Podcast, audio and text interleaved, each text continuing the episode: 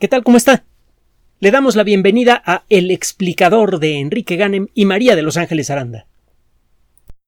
Antes de comenzar, como siempre queremos agradecerle a usted por el honor que nos hace al escucharnos y eh, de manera especial a todas aquellas personas que soportan este espacio por sus contribuciones en Patreon y en PayPal, sin las cuales no podríamos trabajar.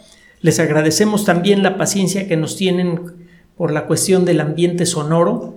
Es una cuestión temporal, todavía eh, faltan algunos días para poder corregir esto, pero no mucho. Ahora, el tema que tenemos que tratar hoy está bien sabroso, bueno, y cuál no, y es ah, muy intenso, de lo más intenso que hay en el universo. El descubrimiento de la distancia que separa al sistema solar de las otras estrellas fue tan extremo que al principio no produjo resultados. Es un poco como ponerse unos guantes de boxeo y ponerse con Sansón a las patadas, con, con eh, tratar de soportar un round de un campeón de peso pesado. El, el primer golpe no lo siente usted, ni todo lo que venga después. El impacto cultural de la de la revelación de la distancia a las estrellas más cercanas, rebasó la capacidad del colectivo para sentir lo que esas distancias significan. La estrella más cercana conocida está como a 40 millones de millones de kilómetros. Trate usted de hacer conciencia de lo que significa 40 millones y que cada elemento de esa lista de 40 millones sea de un millón de kilómetros de largo. Eh, eh, es, una cifra enloquecedora y estamos hablando de la estrella más cercana. Bastaba con hacer unos cuantos cálculos basados en buena medida en el trabajo de personajes como Newton, no era necesario inventar nueva física para esto, para darse cuenta que muchas estrellas son mucho más luminosas que el Sol y que algunas son mucho más grandes.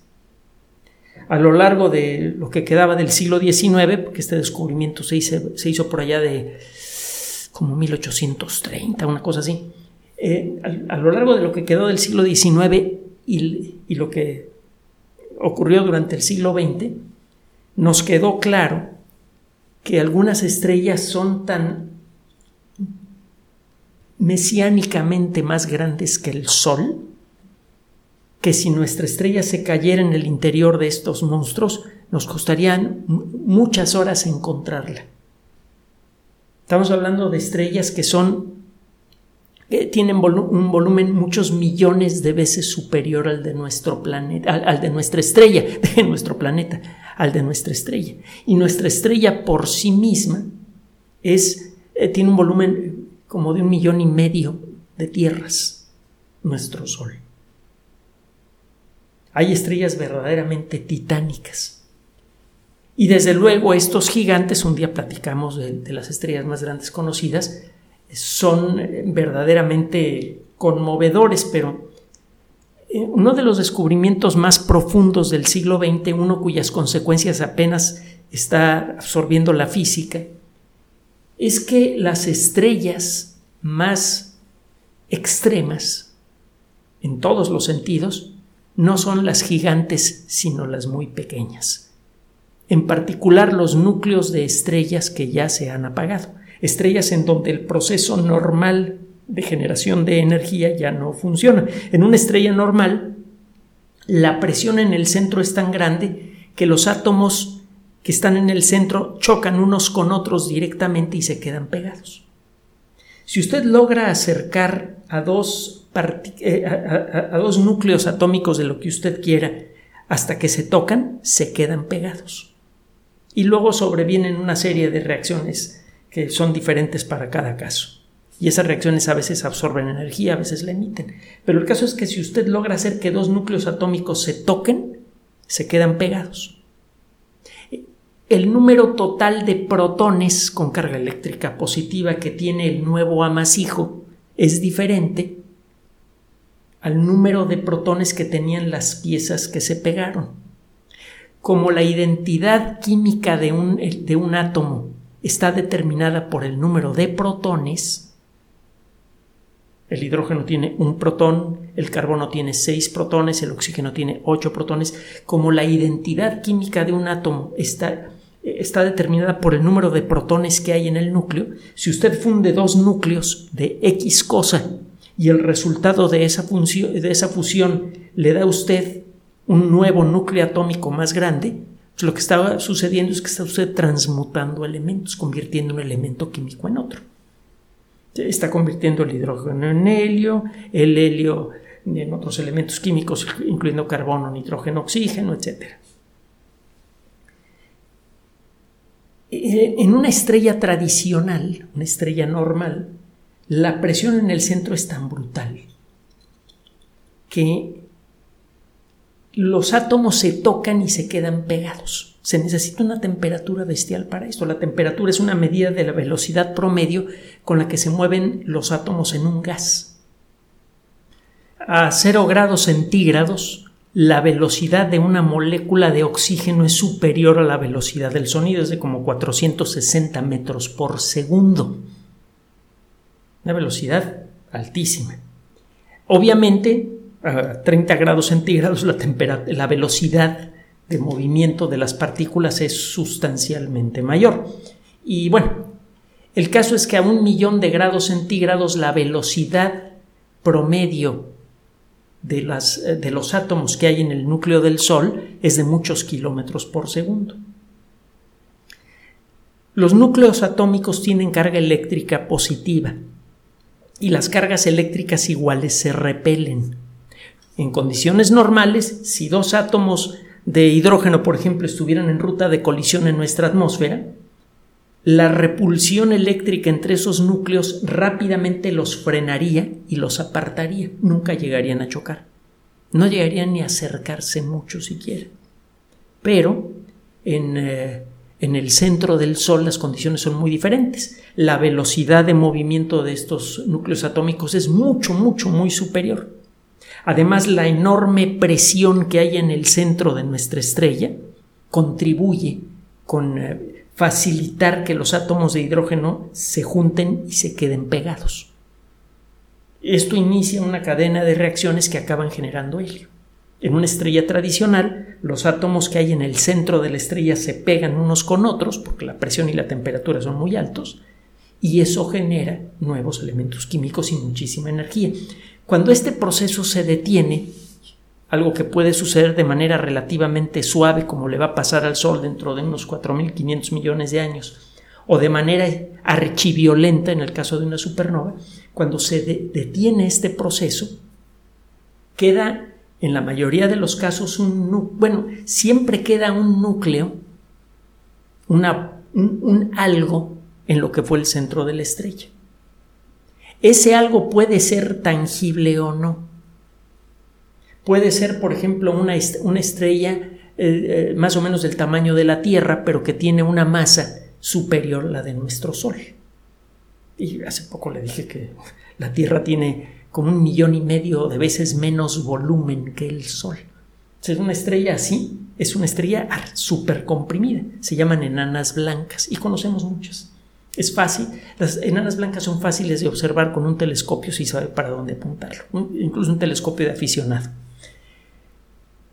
Si eh, esto ya de por sí es espectacular, la densidad promedio de una enana blanca es como de una tonelada por centímetro cúbico.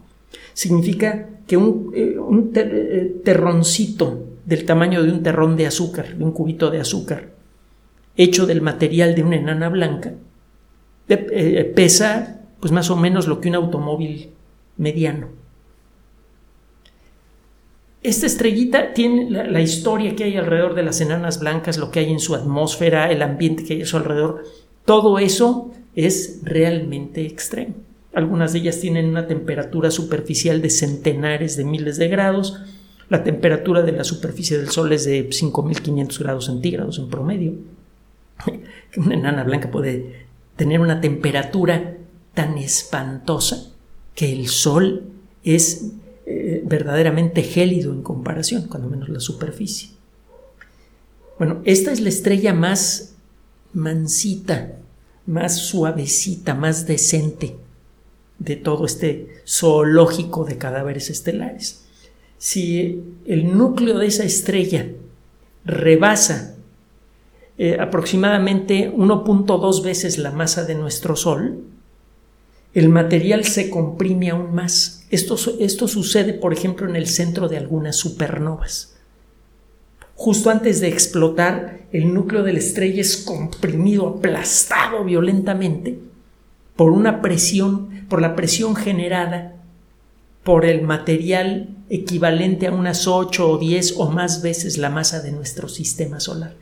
Todo ese peso comprime violentamente al núcleo y se forma una esferita de un material hiperdenso que deja en el ridículo a las enanas blancas. Decíamos que un terrón de un, del material, el, equivalente a un terrón de azúcar del material que hay una enana blanca, pesa pues, una tonelada, una cosa así. El eh, material que hay en una estrella de neutrones tiene una densidad, esto todavía está en discusión porque no las conocemos suficientemente bien, pero una densidad que podría ser tan grande, pues que tendría un peso equivalente al de una montaña. Es decir, eh, un, centímetro cúbico del material que hay en una enana blanca quizá podría pesar hasta eh, mil millones de toneladas. Alguna vez eh, hemos dicho esto, que si el ratón de computadora que tengo aquí que no es de los grandotes, ni mucho menos, si estuviera hecho de ese material, pesaría tanto como el Popocatépetl. Si usted no vive en la Ciudad de México, busque en la Wikipedia el Popocatépetl, que es el volcán activo que tenemos ahí enfrente, los capitalinos y también en la ciudad de Puebla. Es un monstruote. Bueno. El tercer monstruo estelar, el tercer cadáver estelar y aún más extremo es el pozo negro, y no vamos a hablar el día de hoy, tampoco de las enanas blancas. Las estrellas de neutrones son los objetos, entre comillas, normales más extremos que existen, son los más densos. Si usted ha cargado alguna vez un trozo de hierro sólido, sentirá la enorme inercia, el peso, la, la densidad del material. Si usted carga una pelota de plomo, como las que sirven eh, a veces para hacer ejercicio, si descarga usted una esfera de plomo, sentirá una, el enorme peso, la, la resistencia que opone esa esfera a que la muevan. Cuesta trabajo hasta hacer que gire en el suelo. Y eh, lo hemos comentado, es algo que sabemos desde principios del siglo XX en buena medida gracias al trabajo de Ernest Rutherford, un tipo extraordinario, altote, simpático, excelente profesor, ganador del premio Nobel y, una, y, su laboratorio era una fábrica de premios Nobel. Muchos de sus alumnos ganaron esa distinción. Y paso. Muy agradable. Por cierto, hay grabaciones de Ernest Rutherford en YouTube. Bueno, eh, muy humano además, muy, muy decente, pues. Es un buen ejemplo de lo que es el, promedio de, eh, eh, de, calidad humana en el mundo de la ciencia. Hay extremos, ¿eh? pero el, promedio es parecido a Rutherford. Bueno, regresando al tema. Rutherford nos reveló que los átomos están hechos esencialmente de aire. Bueno, ni siquiera de aire, de espacio vacío. Un átomo mide como una diez millonésima de milímetro el núcleo es como 10.000 veces más pequeño, a menos que se trate de un átomo de hidrógeno que tiene una sola partícula en su centro. En ese caso el núcleo es como 100.000 veces más pequeño. Para que, tenga usted una comparación, tome usted Google Maps, busque la Ciudad de México y busque el zócalo de la Ciudad de México. Y luego busque el monumento a Juárez. La distancia entre ese monumento y el zócalo, que es el centro físico de la Ciudad de México es de un kilómetro casi exactamente. Bueno, si usted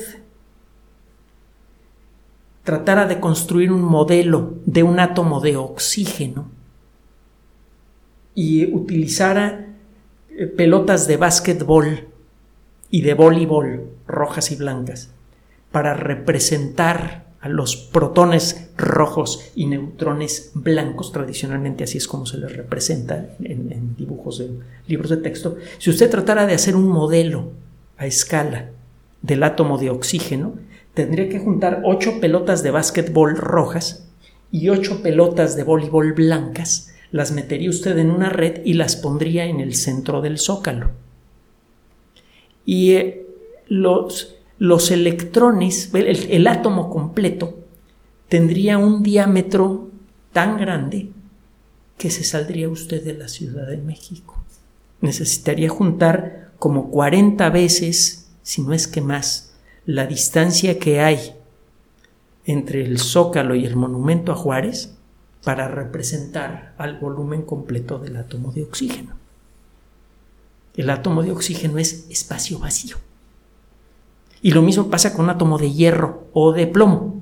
Entonces, ¿de dónde viene la inercia del plomo? Bueno, esto tiene que ver con el bosón de Higgs y con otras cosillas más. Otro día platicamos del rollo. También tiene que ver con la teoría de la relatividad. Es un tema bien sabrosito, pero bueno. El caso es que los átomos están hechos esencialmente de espacio vacío, incluso los materiales más densos son esencialmente espacio vacío, casi no tienen materia en el centro.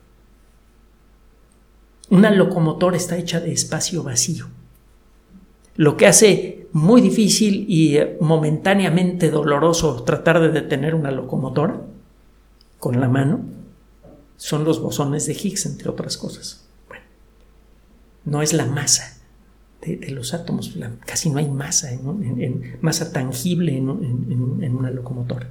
Bueno, en una estrella de neutrones ese espacio ha desaparecido.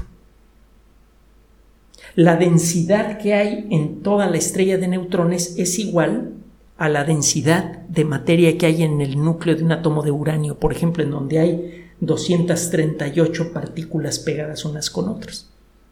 Allí la densidad es verdaderamente bestial. Solo que esa densidad nada más ocurre en el centro del átomo de uranio y el resto del átomo de uranio, que es vastísimo, está hecho de espacio vacío. A pesar de eso, una pelota de uranio tiene como el doble de densidad que una pelota de plomo. En, una estrella de neutrones, el espacio vacío entre partículas nucleares, las partículas que forman el núcleo atómico, ha desaparecido. Además, la mayoría de los protones han chocado con los electrones de la parte exterior de los átomos y se han vuelto neutros. Prácticamente toda la materia que hay en una estrella de neutrones, sobre todo cerca del centro, está hecha de neutrones puros en contacto unos con otros. Por eso la densidad es tan grande, mil millones de toneladas por centímetro cúbico entre 10 y mil millones de toneladas por centímetro cúbico, depende a quién le pregunte usted. Es una densidad bestial. Y en una estrella, esto por sí mismo vuelve la estrella de neutrones un, un lugar súper extremo por la densidad que tiene. Un objeto del tamaño de la Ciudad de México tiene una masa, pues como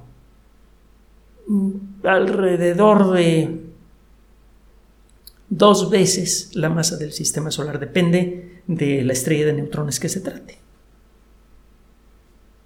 Y tiene la gravedad de dos veces el sistema solar, incluyendo al Sol, metida en un volumen muy pequeño. La fuerza de gravedad en la superficie de estas estrellas es casi interminable.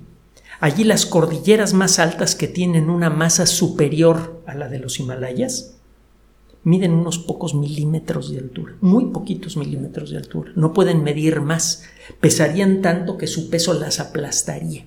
La gravedad es eh, tremenda. Hemos hablado, por cierto, de novelas de ciencia ficción que hablan de estrellas de neutrones, etc. Eh, eh, una de ellas es Encuentro con Rama, de Arthur C. Clarke, de la que hemos hablado en otras ocasiones. Eh, mencionan lo que podría pasar si una estrella de neutrones entrara al sistema solar. Mucho antes de que la estrella de neutrones entrara al sistema solar, su, gravedad sacaría de órbita a todos los planetas y acabaría con la vida en la Tierra.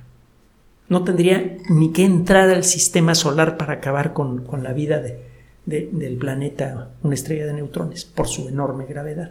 Es un lugar verdaderamente extremo. Y nos nos interesa mucho conocerlas con el mayor detalle posible porque son los ambientes en donde podemos verificar mejor, los ambientes más o menos manejables, entre comillas, en donde podemos verificar mejor el comportamiento de la teoría general de la relatividad, que es la teoría que describe cómo funcionan el espacio y el tiempo. Es una teoría que describe a dos de los elementos más básicos del universo, el espacio y el tiempo, y su relación con la materia y la energía, que son los otros dos, entre comillas, elementos fundamentales del cosmos, materia, energía, espacio, tiempo. hay muchos detalles de la teoría de la relatividad que no podemos acabar de redondear bien porque no tenemos datos suficientes. Si supiéramos cuál es la masa máxima que puede tener una estrella de neutrones antes de colapsar para convertirse en un pozo negro sería muy valioso. Tenemos cálculos, tenemos aproximaciones muy buenas, pero hay algunos eh, datos en, ese, eh, en esos cálculos que son estimativos.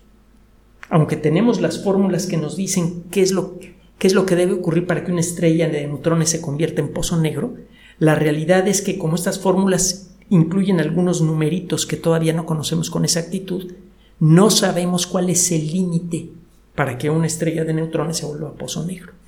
Y si lográramos conocer esos numeritos con gran detalle, podríamos a lo mejor reconocer los pequeños defectos que pueda tener en las orillas la teoría de la relatividad que le impiden embonar con la mecánica cuántica. Y acuérdese de lo que hemos venido diciendo en, todos estos años, que si se, se logra esa unión entre estas dos disciplinas, contaríamos con una teoría que nos podría describir todos los fenómenos del universo con un solo juego de ideas. Y es un poco lo que pasa si usted nace en el interior de, una, de un cuarto sin ventanas. Si tiene usted suficientes dispositivos para hacer investigación científica, un pizarrón con suficiente gis, la comida y las condiciones necesarias para mantener la cordura, eventualmente usted acabaría describiendo con gran precisión todos los fenómenos que ocurren en el interior de su cuarto. Y al momento de hacerlo, empezaría a tener usted atisbos, aunque sean indirectos, de la existencia del concepto de edificio. Usted empezaría a tener en las fórmulas que ha desarrollado y en los experimentos que hace en el interior de esta habitación sin ventanas, en elementos suficientes para asegurar que existe un mundo más allá de esas, de, esas eh, paredes. Y es precisamente lo que cada vez nos queda más claro con el rollo de unir la relatividad con la mecánica cuántica. Lo que salga de esa unión nos daría la posibilidad de encontrar en las fórmulas un atisbo verificable de la existencia de una realidad que va más allá de los límites del espacio y del tiempo, más allá del universo. Nuestro intelecto se saldría del universo con una teoría así, de ese tamaño es el rollo. Bueno, por eso, es, por eso esta noticia es tan importante. Resulta que un grupo de investigación viene estudiando a una estrella de neutrones especialmente interesante eh, el trabajo acaba de ser publicado hace unos pocos días en el Astrophysical Journal. Se trata de una estrella que está en la constelación del Sextante, una constelación que está en el hemisferio sur. En el hemisferio sur hay varias constelaciones un tanto curiosas. Está el caballete del pintor, el microscopio, el telescopio, el sextante. Está desde luego la Cruz del Sur, las tres constelaciones que juntas forman a la, a la nave de los argonautas, etc. Hay varias constelaciones muy, muy peculiares en el hemisferio sur. Bueno, en la constelación del sextante, en donde hay varios objetos interesantes, hay una estrella de neutrones que no sabemos exactamente a qué distancia está. Las mejores las estimaciones mínimas dicen que está a 3.200 años luz, las máximas a 5.700. Sí, hay, un error más o menos importante en esta en la medición de la distancia. Y el caso es que este objeto eh, está girando alrededor de otro con gran rapidez. A la Tierra le toma 365 días y un cuarto darle la vuelta al Sol. A este objeto le toma 6 horas y 42, casi 6 horas y poco más de 6 horas y media el darle una vuelta al objeto alrededor del cual está girando. Eh, este objeto es ah, una estrella, esencialmente. Ahora, esta estrella está pasando por una situación difícil. Resulta que la enorme gravedad de la estrella de neutrones le está arrancando gas. Este gas forma un remolino alrededor de la estrella de neutrones antes de chocar con ella. Esto por sí mismo es muy dramático porque se forma un anillo de gas archicaliente que puede tener temperaturas de centenares de miles, incluso millones de grados centígrados en algunos casos. Esto emite rayos X y hace genera un espectáculo celeste impresionante. Pero hay más. En este gas al caer hace que la estrella de neutrones gire cada vez más rápido sobre su eje. Cuando se forma una estrella de neutrones nace girando muy rápidamente alrededor de su eje, docenas, incluso centenares de veces por segundo. Y normalmente con el paso de miles y millones de años la estrella empieza a perder lentamente su, eh, su ritmo de rotación. Solo que esta estrella no está perdiendo rotación porque se está comiendo a otra literalmente. La está desgarrando y el gas que cae dentro de esta estrella de neutrones, como cae formando un remolino, ese remolino ayuda a aumentar la velocidad de rotación de la estrella. En la actualidad gira 707 veces por segundo. Y esto ya de por sí es muy importante. Eh, la masa de esta burbujita, que es más pequeña que la Ciudad de México, es de 500 mil veces la masa de la Tierra. Esta cosa está muy cerca del límite en convertirse en pozo negro. A este tipo de estrellas de neutrones que se están comiendo a sus compañeras les llaman viudas negras, pensando en las arañas que se comen a su pareja que por cierto hay varias especies de viuda negra y cada especie tiene un nivel de peligrosidad diferente, pero cualquier variante de, las viudas negras es potencialmente peligrosa, solo que también a veces su peligrosidad se exagera mucho. Muchas picaduras de, de viuda negra son secas, es decir, no tienen veneno, tienen muy poquito veneno y apenas producen molestia. Pero si una picadura de viuda negra produce dolor, hay que ir al hospital inmediatamente. Allí sí porque hay un 10% de probabilidad de morir si, no recibe usted atención médica pronto. Bueno, regresando a la física. El caso es que esta estrella de neutrones está muy cerca del límite en convertirse en pozo negro. Entonces la están estudiando con gran detalle los astrónomos para ver si detectan síntomas de que esa estrella podría convertirse en pozo negro.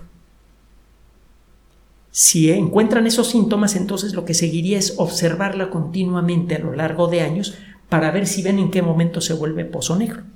Es posible estimar con gran precisión su masa viendo la velocidad con la que gira alrededor de su compañero.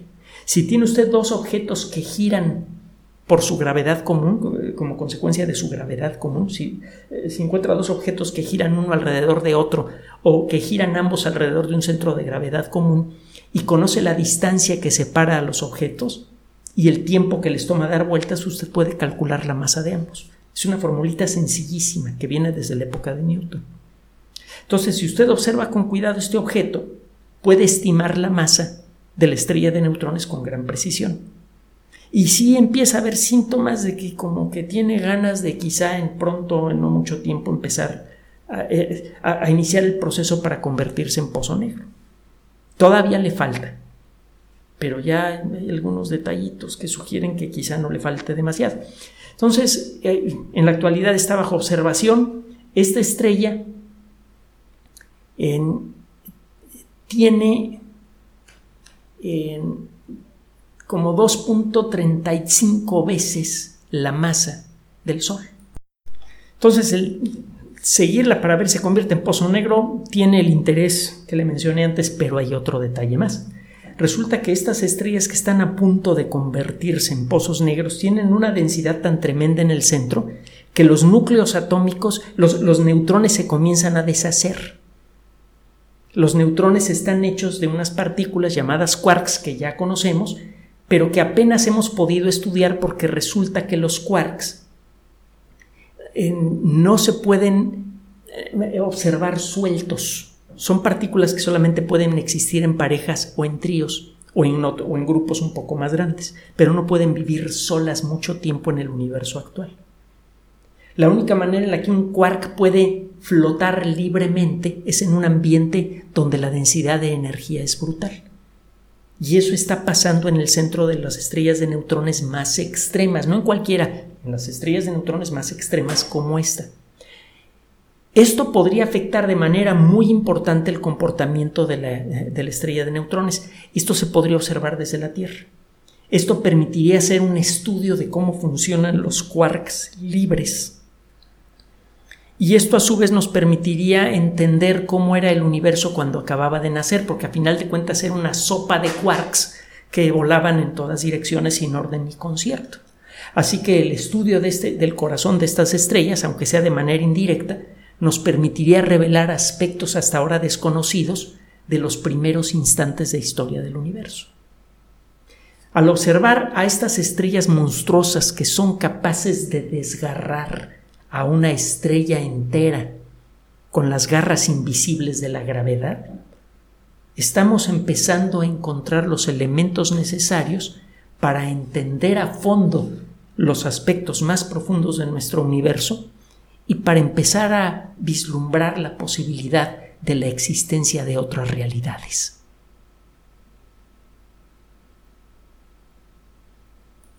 Gracias por su atención además de nuestro sitio electrónico www.alexplicador.net. Por sugerencia suya tenemos abierto un espacio en Patreon, el explicador Enrique Ganem, y en PayPal, el explicador patrocinio por los que gracias a su apoyo sostenemos este espacio. Puede usted descargar gratuitamente estos audios en formato MP3 en Spotify y en iTunes como El Explicador sitio oficial y en SoundCloud como El Explicador y con formato de video en YouTube en El Explicador sitio oficial. Recuerde nuestras redes sociales de siempre, Twitter Enrique-Ganem y en Facebook Enrique Ganem sitio oficial, El Explicador y los grupos que usted ya conoce. Finalmente, El Explicador siempre somos María de Los Ángeles Aranda y Enrique Ganem. Gracias.